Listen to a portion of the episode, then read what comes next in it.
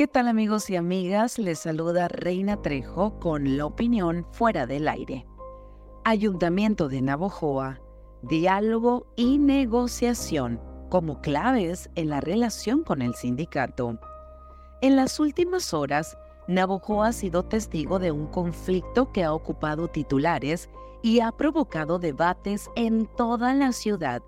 En medio de una protesta en Palacio Municipal, se han paralizado los servicios básicos del Ayuntamiento de Navojoa. Las autoridades han emitido un llamado claro. Están abiertos al diálogo y a la negociación con el Sindicato de Trabajadores al servicio del Ayuntamiento. El sindicato, por su parte, ha manifestado en redes sociales que la protesta es por el incumplimiento de las cláusulas al contrato laboral, donde intervienen jubilados y también los acuerdos con los uniformes masculinos y femeninos. Pero la tensión se ha originado, en parte, debido a un desfasamiento de personal sindicalizado.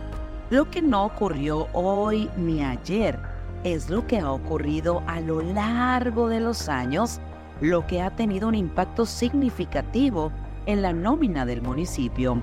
En el transcurso de las administraciones, el número de empleados sindicalizados se ha duplicado, un aumento que ha llamado la atención del Instituto Superior de Auditoría y Fiscalización, que ha señalado ya el desafío económico que esto representa para Navojoa. Y es que en la actualidad, el 73% del presupuesto del municipio se destina al cumplimiento de los compromisos salariales con los sindicatos esto ha generado un dilema financiero que afecta directamente a la administración municipal y claro, en la otra instancia también está afectando a los ciudadanos, a ti, a mí, a todos. El presupuesto limitado deja poco margen para inversiones en servicios públicos, en proyectos de infraestructura, lo que está perjudicando hoy a la comunidad en su conjunto.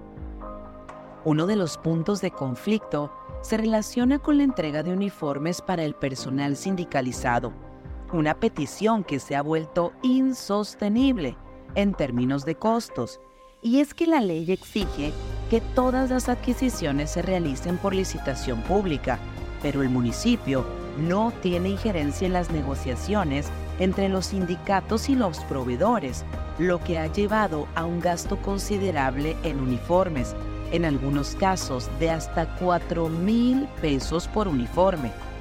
La falta de recursos tiene hoy al ayuntamiento en una situación financiera crítica y la tesorería se encuentra atrapada en un dilema constante, cumplir con los derechos y prestaciones de los trabajadores o destinar el dinero a servicios públicos y a proyectos de desarrollo que beneficiarán a toda la comunidad. Y mientras tanto, los ciudadanos seguimos lidiando con baches, con alumbrado público deficiente, con fugas de drenaje, con recolección de basura insuficiente y claro, también con falta de agua. Entonces surge la pregunta, ¿quiénes son los perdedores en este conflicto? Y la respuesta es clara. La administración municipal se ve limitada por una situación que fue causada por decisiones irresponsables y negligentes del pasado. Por otro lado, los ciudadanos son los que sufren las consecuencias más directas, ya que ven restringidas sus posibilidades de acceder a servicios públicos de calidad y de mejoras en la infraestructura. En ese sentido, todos somos perdedores en este conflicto.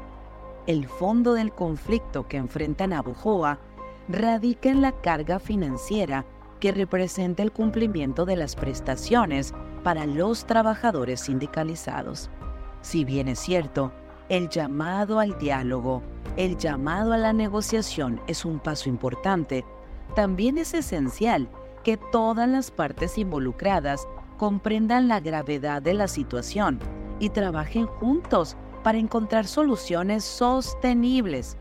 La comunidad de Navojoa los ciudadanos, las ciudadanas esperan, pero además merecen un gobierno capaz de administrar los recursos de manera eficiente y de manera equitativa.